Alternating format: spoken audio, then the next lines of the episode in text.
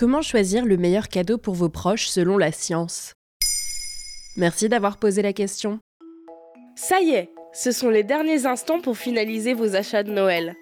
Peut-être avez-vous reçu une liste de la part de vos proches, ou peut-être pas, et vous ne savez pas quoi acheter. Vous êtes peut-être en panique à l'idée de choisir le cadeau qui fera mouche. Mais détendez-vous, la science a la réponse. Vous en ressortirez sûrement moins stressé à l'approche de Noël. Déjà, c'est quoi un bon cadeau? D'après une étude de 2021 de l'Université de West Virginia en collaboration avec l'Université de Carnegie Mellon, deux établissements américains réputés, un cadeau réussi repose sur deux principes, l'effet de surprise et l'implication. Si vous réunissez ces deux facteurs, il y a de grandes chances que vous tapiez dans le mille. Comme à Noël, on s'attend à recevoir des cadeaux, il est parfois difficile de miser sur l'effet de surprise. Mais l'implication, elle, sera bien plus scrutée. D'après l'étude, les attentes concernant la qualité des cadeaux signifient que les cadeaux doivent être à un niveau de qualité qui envoie le signal que le donneur se soucie de vous. La qualité du cadeau doit donc être supérieure au niveau minimum qui transmet un message d'amour clair. Ou bien, comme le cadeau de Noël est plus ou moins un cadeau d'obligation, il se doit de transmettre un message, d'être un peu plus spécial qu'un cadeau spontané donné un autre jour de l'année. Comment choisir un cadeau spécial? Toujours selon cette étude américaine, inutile d'y mettre forcément le prix.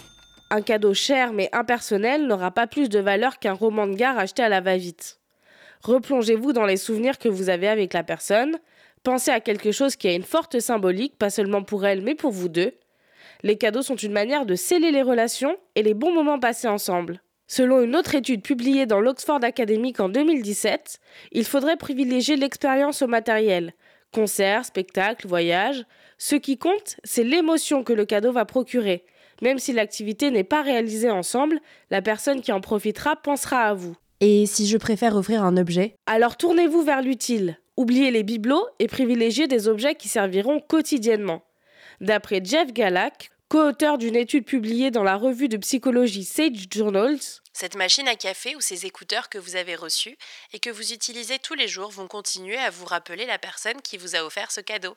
Enfin, attention à ne pas transformer le cadeau en fardeau. Sans le vouloir, de nombreuses personnes offrent un cadeau qui engendre un travail supplémentaire au destinataire. Commente Nathan Novemski, professeur de marketing à la Yale School of Management de New Haven, aux États-Unis, pour West France. Il faut donc y penser avant d'offrir un objet high-tech compliqué à votre grand-père ou une activité lointaine à votre sœur qui vient d'avoir un bébé. Une étude menée en 2014 par ce professeur montre que les gens préfèrent recevoir un bon pour un dîner à proximité plutôt qu'à une heure de route par exemple. Et surtout, d'après les auteurs de l'étude des universités de West Virginia et Carnegie Mellon, pensez à offrir des cadeaux toute l'année sans raison particulière. Là, le seul fait de montrer qu'on a pensé à la personne compte. Voilà comment choisir le meilleur cadeau pour vos proches selon la science. Maintenant, vous savez. Un épisode écrit et réalisé par Mayel Diallo. Ce podcast est disponible sur toutes les plateformes audio. Et si cet épisode vous a plu, n'hésitez pas à laisser des commentaires ou des étoiles sur vos applis de podcast préférés.